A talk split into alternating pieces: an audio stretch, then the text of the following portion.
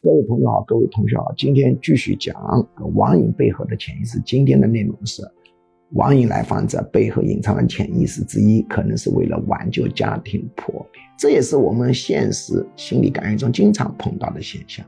这个网瘾来了，然后通过催眠、通过图画、房树人心理分析、通过文字心理分析一套心理测量测出来，哦，原来他之所以要玩游戏，是为了挽救家庭破裂。为什么呢？